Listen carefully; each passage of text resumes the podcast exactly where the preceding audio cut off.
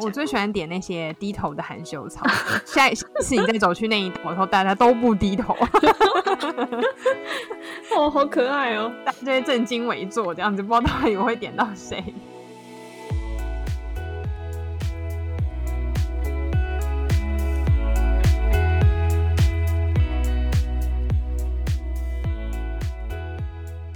嗨，亲爱的，欢迎光临！我都吃很好养第二十五集，我是氧气。这一集呢，我真的期待超级超级久。我们请到了栗子营养师，和我们分享他当营养讲师这些年的经验。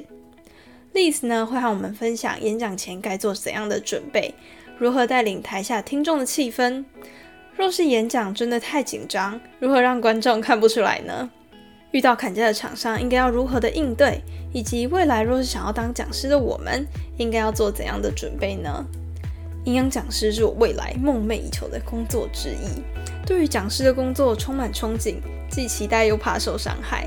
听完这一集后，希望能让大家知道讲师的辛苦以及如何成为一位好讲师。你喜欢关于营养职业类型的主题吗？记得订阅这个频道，这样新的音频上线才能够及时的通知给你哦。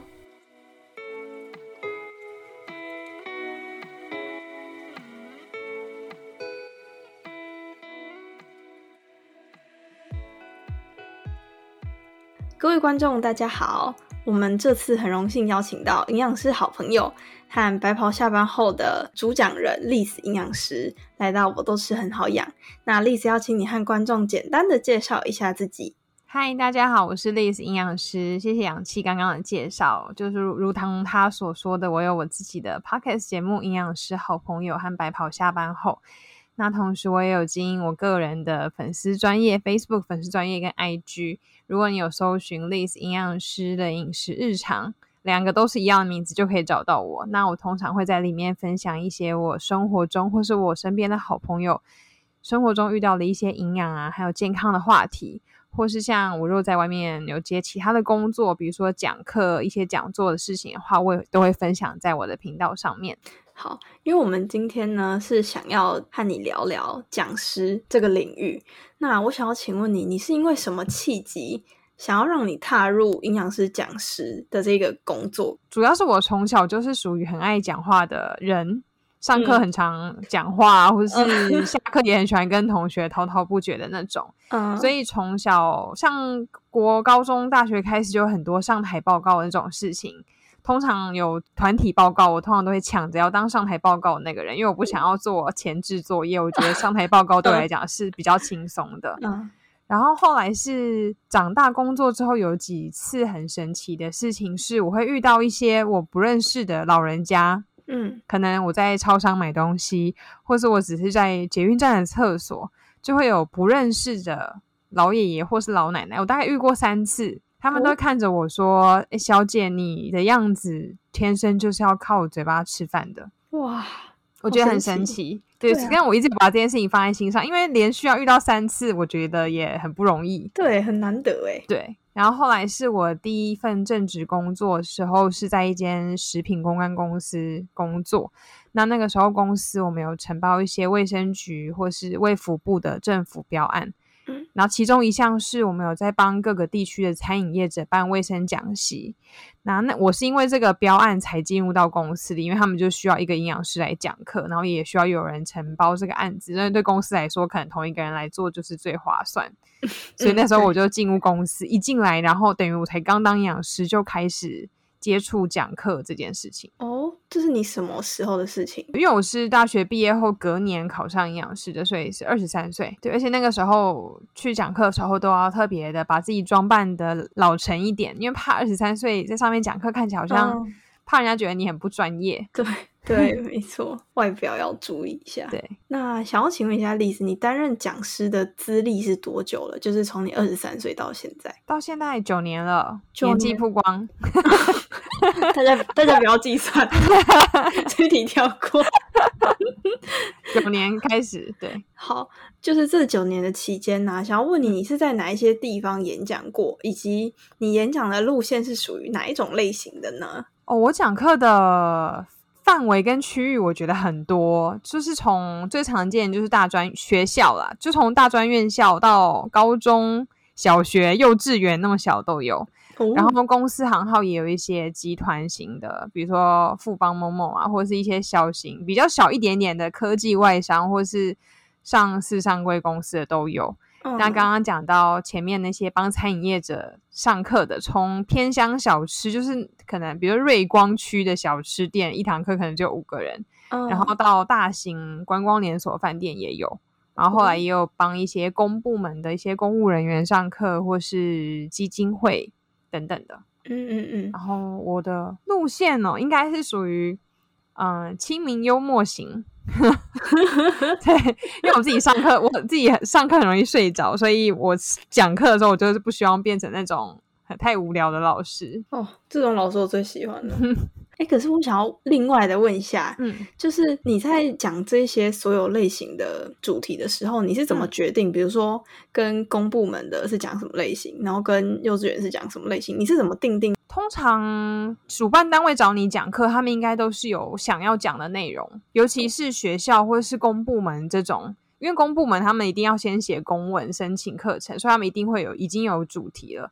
那学校通常一定也是有主题性的找老师，然后餐饮业者一定通常都是讲一些什么基础的营养或是食品安全类的东西。嗯，通常要我自己想的应该是公司行号，他们可能只是办一个员工的活动。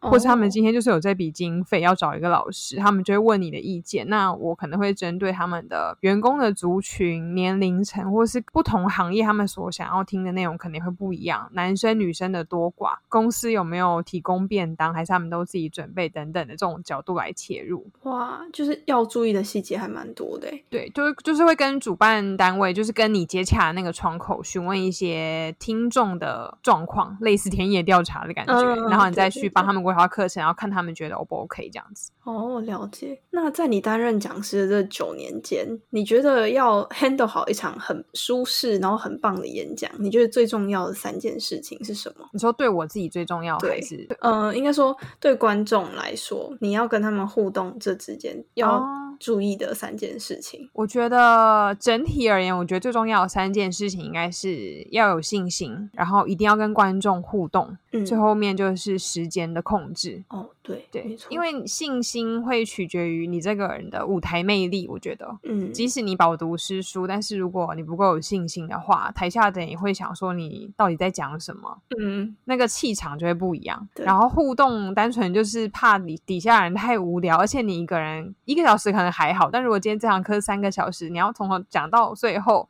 应该大家魂都飞走了。如果不敢相信，不管是谁，应该都不可能听得了三个小时。对对对。然后时间的控制是可能会跟主办单位后面他 maybe 还有其他活动的排程有关系。然后可能人家花钱请你来，你如果时间讲不满，我觉得也不太好。对。可你讲超过，听众可能很想要下课或是下班。对。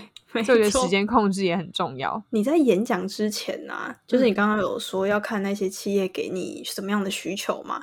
那演讲之前你会需要做哪一些准备呢？当然就是一定要把讲义做好，然后我也都会跟主办单位确认说有没有需要提前给他们讲义，因为有些人可能要测试电脑，有些人可能要印讲义。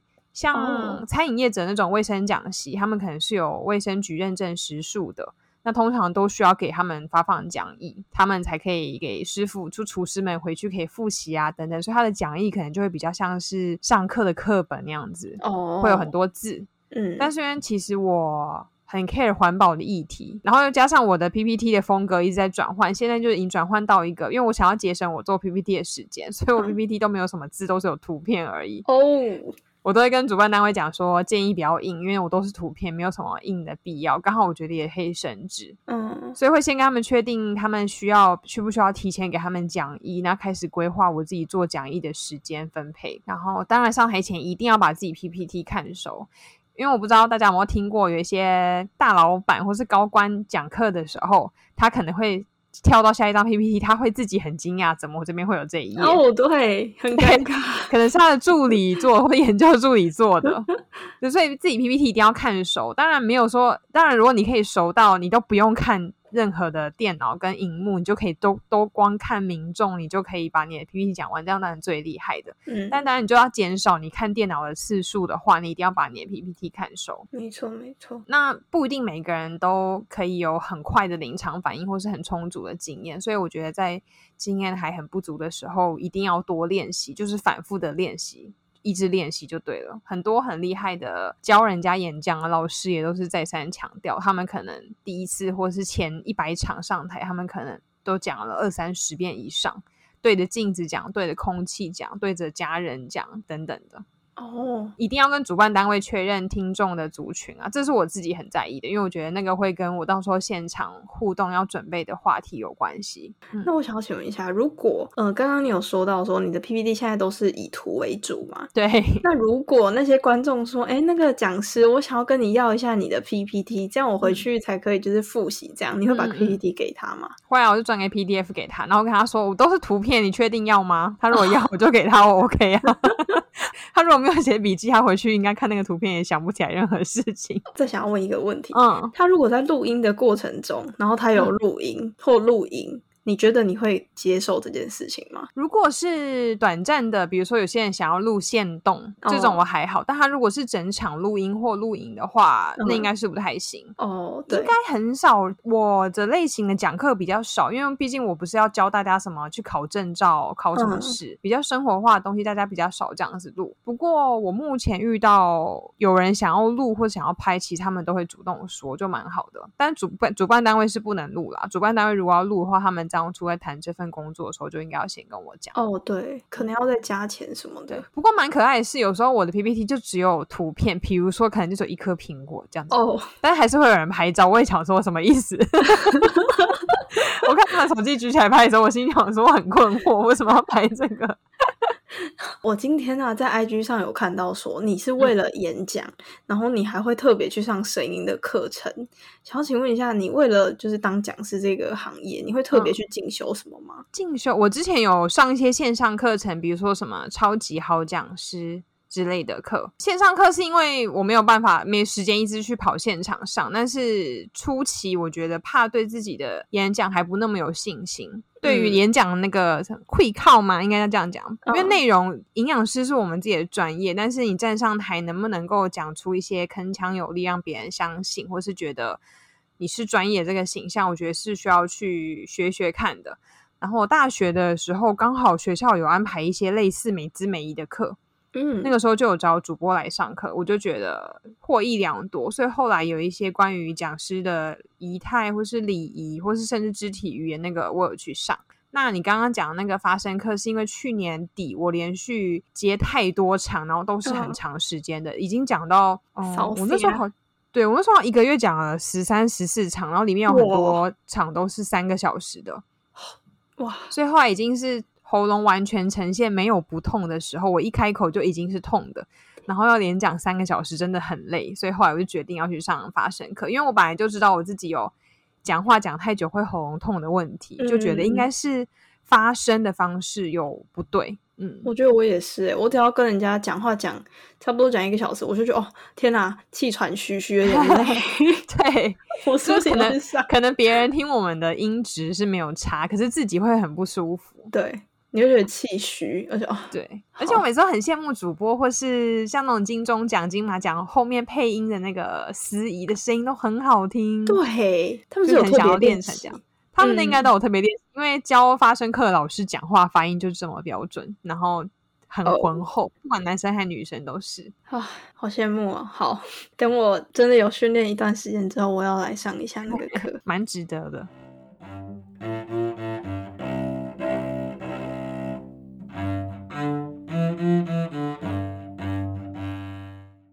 那我想要请问一下丽丝，你觉得你在接小型演讲跟大型演讲，你觉得他们之中的差别跟其中需要特别注意的地方是什么呢？差别就它的规模跟人数一定会有差。那在你的小型演讲是多小？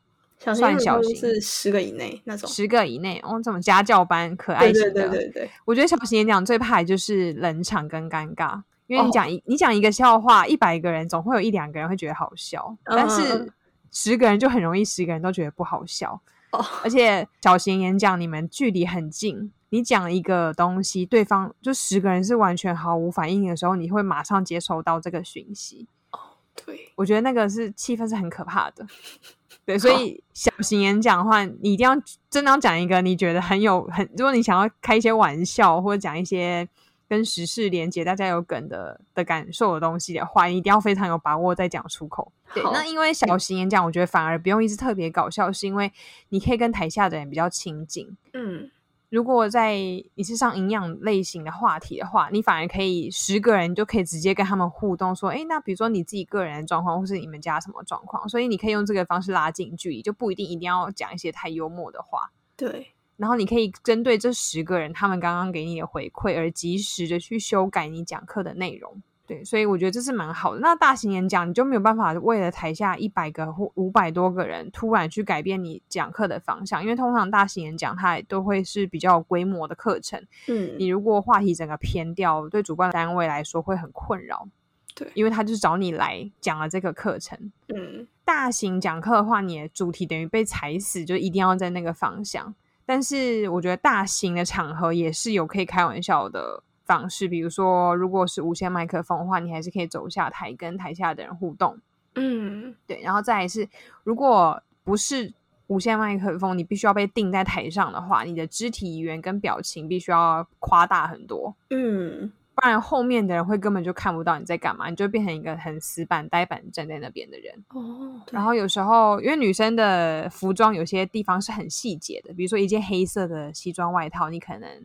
我举个例啊，maybe 你的袖子上面有绣一个很可爱的小爱心，嗯，这是你今天你觉得你的专业服饰上面的点缀。但这个这套服装如果在五百人演讲场合根本就没有人发现，大家就只觉得哦，这个老师就穿了一件黑色西装外套来，感觉很无聊很怂。如果你对于自己的打扮或是外形有一定的考量的话，大型演讲你要确定你这一套穿着很远的人看你都是你想要的那个形象。哦，就是你要让人家从远处就看出来说，哦，你的衣服不是只有全黑，对，可能要大一点的装饰这样。然后如果小场的你又穿的很花俏，对他们来讲会很刺眼，因为你离他们很近。哦，对。嗯，没错，这真的要特别注意。我想要再问一下，就是你刚刚有说大型演讲是可能无线麦克风会比较好，所以你会自己带麦克风吗？还是你会，先问。我会先问他们，但是因为有时候主办单位不一定会确定，因为在他们自己公司他才会回答你。如果像我之前去一个上市上柜公司，他们是办在外面的活动，嗯，就整个公司拉出去，他们其实也不知道就是那个场地会有什么麦克风。哦，对，没错。然后自己带的话，你要。很会调那个频率，因为不一定每个麦克风都可以接现场的喇叭哦。应该是要张惠妹那个等级的人才有办法自己带麦克风吧？因为他的音响都是他自己的，他不是有个小白吗？对对对对对，杨丞琳他们也都有自己的麦克风，是因为他是从麦克风到喇叭音响一整套，然后调音一整套都是有专人跟专业的人士可以帮你扛那些东西，要带去装好。但我们没有办法，好吧。有些老师会准备小蜜蜂，但是因为我很不喜欢小蜜蜂的音质，所以我没有去买。对，音质那个太刺耳了。对啊，而且还要挂在身上，有点丑。对啊，很搞笑。好，那我想要请问一下，你在就是大型演讲跟小型演讲之间，你是如何和观众产生互动？因为我觉得你刚刚有说，跟台下产生互动的话，大家会比较容易想要听你讲嘛。对，那你是如何让观众认真听你说话的呢？小型的，就像我刚刚讲，比如说我们可以抛一些问题来讨论。然后小型就一定要强迫每个人都要发到言，因为他人就这么少，轮流啊等等的。那如果大型的话，通常我都会抽点。然后我自己在一开始讲课的时候，通常第一页不都是今天的主题，然后第二页可能都会放一些讲师的介绍等等。嗯，我通常都会在第二页出来的时候，我不会一个个去念我自己的介绍，我会在就把 PPT 放着那一页，然后就开始跟大家闲聊一些天气啊、时事啊，或是刚刚来路上发生什么事情。嗯，通常你在讲这些有的没的事情的时候，如果给你很多回馈或是表情、眼神的人，应该本身个性也是比较活泼的哦。因为如果不太想要跟老师互动的人，这个时候就会觉得老师在讲废话，他就会开始划手机跟旁边的人聊天。但如果从这一时刻，就是你连讲这么多有的没的话，他都很认真在给你回馈的学生，他应该就会比较活泼。我等下上课就会先从这些人开始点。哦，对，就是你要先发现哪一些人是可以临时抽起来的。对，然后有时候如果有比较多活泼的人的话，我可能就会问一个问题，比如说，那你们现在假设啊，你现在最喜欢吃的水果是什么？然后等大家举手，那我就抽点。那一定会有那种问问题，然后没有一个人举手，就那一场是属于大家都不太活泼，或是互相不认识的。如果公司很好，可能有同事，大家会就会怂恿别人。那如果整场都是自己来报名，大家都互相不认识，很尴尬的。时候我就会直接塞麦克风哦，叫他们直接讲。我就会走走走，然后突然停下来塞一个麦克风。但这个行为我会在上课一开始就讲，我会讲说，我这个人就是很喜欢走一走，然后突然把麦克风递给你，所以大家可能要特别注意 之类的。然后在大家很紧张的时候，肯定会讲一些笑话，比如说像我个人经验就是，等下我拿麦克风走下去的时候，我经过地方就像含羞草一样，大家就开始低头。大家大家可能就会稍微放松点心情，可能觉得很好笑啊，或什么的。哦，先让大家放轻松，然后才可以开始认真听。我最喜欢点那些低头的含羞草。下一次你再走去那一栋，时候，大家都不低头。哦，好可爱哦！大家正襟危坐这样子，不知道到底我会点到谁。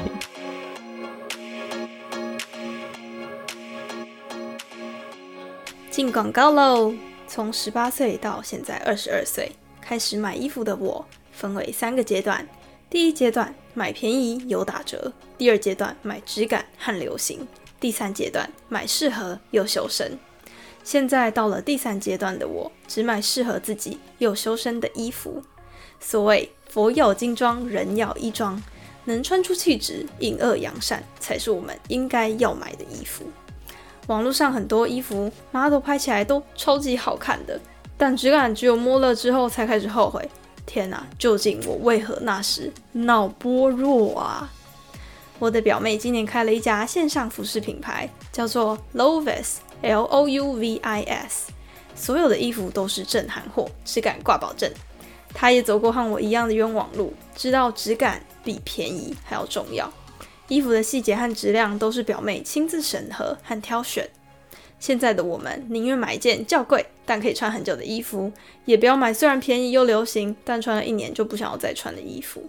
那因为亲缘关系之变，我和表妹要了一个完全没有给其他人的优惠折扣码，只要在结账时私讯他 O two N U T R I T I O N O two Nutrition O 要记得大写，全馆不限金额，免运费，直接输入在折扣码的地方就可以全馆免运喽。截止时间到七月七号星期三十点半为止，现在就帮自己选一件疫情后可以光彩夺目的衣服吧。那我有把官网链接放在下面，有问题可以直接私讯我的表妹。谢谢大家的支持，我们回到节目里喽。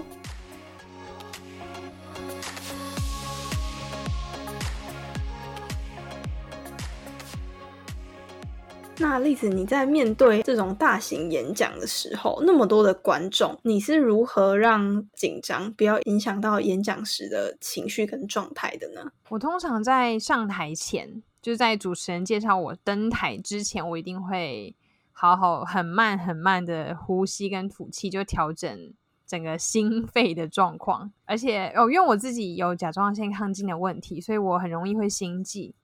所以，我如果这一场我觉得会有点紧张，或是会已知我可能会有点害怕的话，我一定不会在上台前喝咖啡哦。因为很多人可能前一天都在准备熬夜想睡觉，所以上台前会喝咖啡。但是喝咖啡，我觉得因为咖啡因的关系，会很促长你的紧张情绪。我觉得啦，因为会心急。然后再来就是上台前一直会说服自己跟洗脑自己，假装我自己现在是要演一个演讲非常厉害的人。哦，演一个我自己特别漂亮、特别厉害，上台大家都会引颈期盼的人物，假装我现在就在演戏，然后上去演完这一场。可是通常上台前会一直想这些，然后等到真的上台开口拿了麦克风，一开口那一瞬间，我觉得那个紧张都会不见。所以如果有很多可以上台机会的话，我觉得可以练一个，或者准备一个。你很熟悉的开场或者自我介绍的方式，让你自己讲完这一套就不紧张了。哦，一个 SOP 的概念。对，因为你如果一上台就开始讲课程的内容，你可能就会。开始紧张，但如果上台你先讲一串你已经很习以为常、非常习惯的内容的话，那段时间就是在调整你自己跟这个舞台、跟这个麦克风融为一体的阶段。我先讲我自己的经验好了，我每次一上台啊，我会觉得我前段时间是紧张的，那后段时间就会比较不紧张。你觉得有没有什么办法是可以让观众看不出来你其实现在是紧张的？就是可能多跟他们互动，还是你有什么办法？多跟他们互动是一个，然后另外就是每一次 PPT 换页，或是每一个重点分段喘气的时候，麦克风拿离你远一点，因为紧张的时候呼吸可能会比较大声。哦，对，所以有些老师可能就这样，对，你就想说老师太喘，还是他是不是很紧张等等的。那如果你的手真的拿那麦克风很抖，那看那个演讲的场地会不会有讲桌？嗯，因为有讲桌，其实可以遮住下半身，对很多人来讲是比较有安全感的。嗯嗯嗯，至少你把你自己身体遮住，不要让你自己整个人露在外面。如果是有台上跟台下，比如说有舞台型的，看能不能够你走到舞台下，你跟大家平视，比较没有居高临下的感觉。我觉得那个紧张感也会放松一些些，让自己比较亲民一点，你就会觉得比较不紧张。对。因为你站在台上会有一种万众瞩目、全世界人都在看你的感觉。对，那你下来，其实你就矮了一截，很多人其实是真的看不到你，然后你也看不到那么后面的人，就不会那么可怕。哦，了解哦，这个真的很厉害。那想要请问一下你，就是在演讲的最后，大家其实都会想要问问题嘛？然后我们讲者也会想说，哦，让观众问一下。但是如果观众问到的问题是你不会的，甚至是你不熟悉的领域。那你会怎么解决，甚至圆滑的回绝掉呢？我通常会将问题导向我会的地方，因为应该通常都是问食物或者食品或营养相关的问题嘛，或者健康类型的，所以一定会有我们会回答内容。假设啦，对方可能问了一个孕妇孕期营养的事情，好了，嗯，偏偏他问了第二孕期，你不会，但是你可能可以大概知道整个孕妇在这十个月怀孕过程中。热量都是要吃比较多的，嗯，可是他问你第二孕期要不要补充某一个营养素，我可能就先把问题导向。那孕妇她在整个这个十个月孕期中，我们的热量什么什么，可以从这个地方先慢慢的铺陈，慢慢讲。然后第一孕期怎么样，第二孕期怎么样，然后讲到她这边的关键的时候，你就说，那关于她这个问题呢，嗯，不是我自己很熟悉的领域，但是我的想法是什么样子。哦，先承认，对，一定要先承认说这不是我熟悉，但是因为毕竟我是营养师，我一定还是会有自己的看法。他不保证百分之百的是对的，但是我会有我自己的想法，那这是我的想法。那其他的话，更精细的内容，比如说我可能会说，我会去帮他请教其他妇产科相关营养师或是医生。会查一些资料，然后你先加我的粉砖或 IG，我到时候再把答案跟你说。哦，哇，这样真的是高招哎！对，就是顺便赚一个粉丝，没有了，没有。我不是说这个高招吗？还是要回他，还是要回答他一些问题。嗯，对，因为 maybe 你讲的东西他根本也没想到，你就他就觉得哦，他可能也学到一点知识。那即使你讲的问题他可能知道，但其他的听众不一定会知道。嗯，没错。所以你没有直接拒绝他这个问题，你还是有表达，因为每个人都有表达自己看法的权利。我觉得。跟每个专业人士，你问一个问题，你问今天问外科医生跟内科医生，他们答案一定也不一样，但他们会有他们自己的想法。刚刚听你这样讲啊，我觉得解决人家的问题是一件非常厉害而且神圣的事情。就像我们传达营养理念给大家知道，就是让大家回去可以跟妈妈讲说：“哦，我今天学到了什么。”对，让大家觉得自己有得到东西。嗯，那因为在演讲过程，你是一个付出的角色嘛，所以想要请问一下例子，你觉得？你除了在演讲的过程中，你有 output，那你觉得你在演讲之中，你有没有什么 input？我的 input 应该是，当我讲一个事情，或是一个小小的知识，甚至一个笑话，听众有点头，有强力的认可，或是有捧腹大笑等等，对我来讲都是一个很大的成就感。嗯，我觉得在工作上面是可以灌输给我一些能量的，就会 push 我可以继续的再继续做这件事情。然后再来是在医院会跟病人接触，然后外面可能会有其他客人啊、客户，然后演讲又是不同的族群。嗯，我觉得因为跟他们这样子互动跟讲课，我就可以更了解不同族群或不同地区的人，他们需要跟缺乏是什么。然后我在未来我们要在准备相关的课程，或是又要到同一个地方讲课的时候，就可以准备的更完善，更了解那个领域，然后之后才可以重新再出发。对，另外一个问题，我想要请问一下，如果呢你在接案的过程，那案主呢可能会跟你讲说，哦，你开的价码太高了。遇到对方砍价的情况，你会怎么样应对呢？我通常报出去的就已经是可以给人家砍价空间的了。他如果不砍，是我运气好哦。那如果他砍了，我也不会太意外。所以是高一点点。对对对，因为我当然心中会有一个最低的价码，但是每个地方我心中的最低价码不一样。比如说像基金会或者学校这种公益性质的，我心中那个门槛就很低，可能。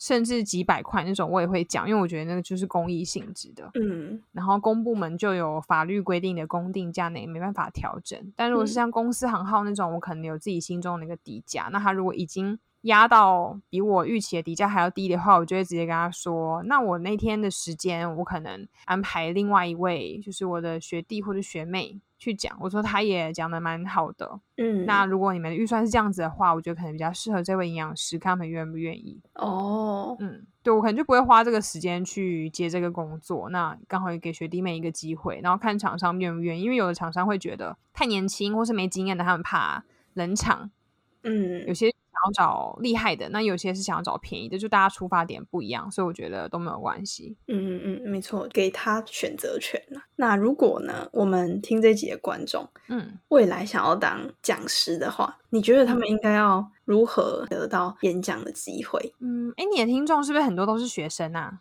呃，比较偏向营养师族群一点哦，学生好像蛮多的。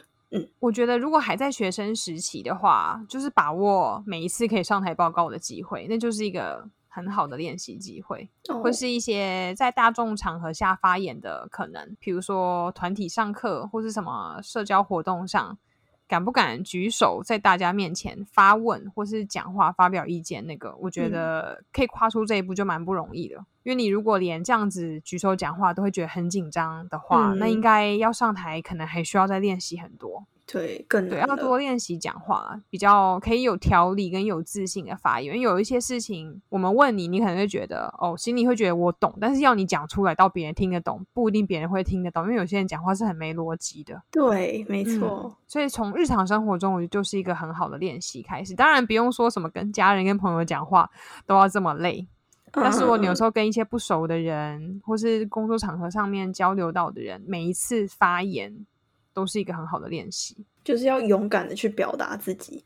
对，如果你常常讲话，然后对方说：“嗯，不好意思，你可以再说一次吗？”就表示你可能口条不好，或是你的逻辑表达方式根本对方没有听懂。哦，对，没错，不要觉得说是不是对方理解力很差。那因为我们既然要做这一行，台下坐的人各式各样，你应该要想，你应该要把你的话讲成。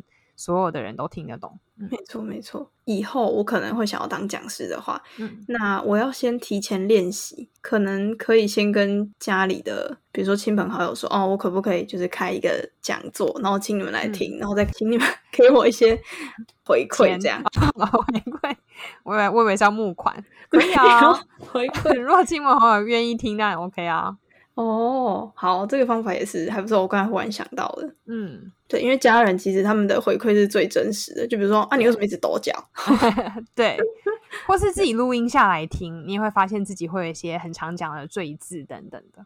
哦，对，录音。我之前硕班的时候报 seminar，我也有找一些我。因为我是后面才念在职专班的，所以我有很多朋友都已经硕班毕业，甚至在念博班。那时候我 seminar 的时候，我就找他们来听，他们就说：“你都已经这么会演讲，还需要听哦？”可是对我来讲，报学术类型的东西都是完全不同领域的。哦，对，没错。所以我也都会找他们练习。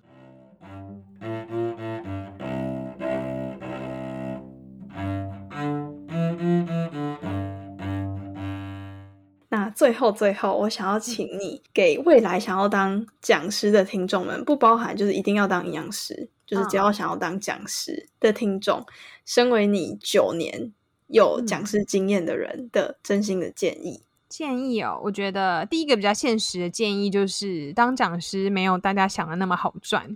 因为很多人会觉得，他才讲一个小时就赚两千块，就我一整天的薪水，很羡慕等等。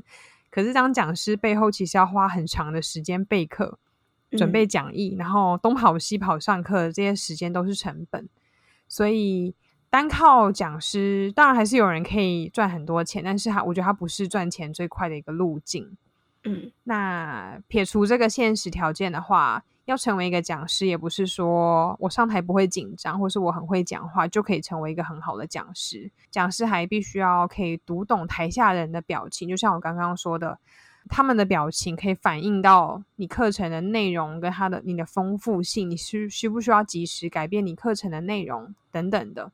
嗯，所以必须要把自己的口条、逻辑、呃抑扬顿挫的表达力、肢体语言，还有观察别人的那个敏锐度，都必须要训练好。然后以后如果有机会上别人的课的时候，像我刚刚讲，我有时候上课很容易睡着，因为我很容易分心。嗯，但是我后来上课很长，可能没有在听课程的内容，但是我都很认真观察讲师他们每一个表情、眼神，甚至嘴角上扬的幅度、拿麦克风的方式。哇！等等的每一个肢体语言的动作，都会特别去观察，然后去学习别人的特色跟优点。以后我们也上台的时候，就可以从学习他们或是模仿他们开始做起。哦，那我想请问一下，你有模仿的对象吗？就是可能一刚开始不太熟悉讲师的时候，我当初模仿对象就是我第一份工作，就是那个公安公司的主管。哦，对，因为他也很会讲课，对，但他不是营养，他是食品技师。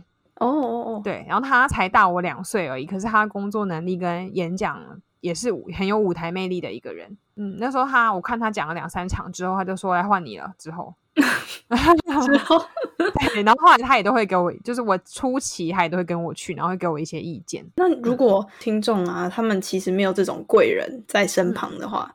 你会建议他们怎样去寻找一个自己想要的模仿的对象呢？应该营养师或是学生的话，在学校上课，在外面上那些学分课，每一个都是一个机会啊。甚至就算现在没办法去外面上课，就算上线上课，光上半身，我觉得都是一个很好的学习的途径。或是上那个 YouTube 看那些 TED、TED 的那个影片，嗯，那些都是很会演讲的人，很稳定的人，我觉得。就是可以去学习。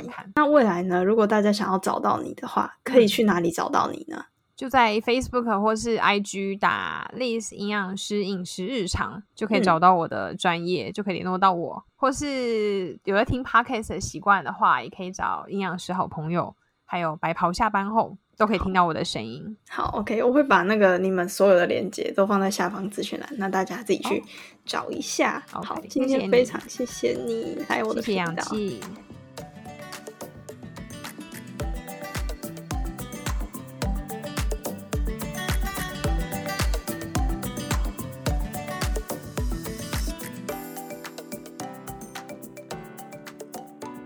听完这一集后，未来对讲师是不是更加敬重了呢？大家可以到 Apple Podcast 下方分享，告诉我你看过哪个讲师做过怎样让你印象深刻的事情。那听完这集之后呢，也欢迎分享给更多的朋友来听，可以到 IG 现实动态分享。那记得要 tag 我，我才能看得到哦。如果很喜欢我，都是很好养，拜托帮我打五颗星，这样这个节目才可以让更多人知道。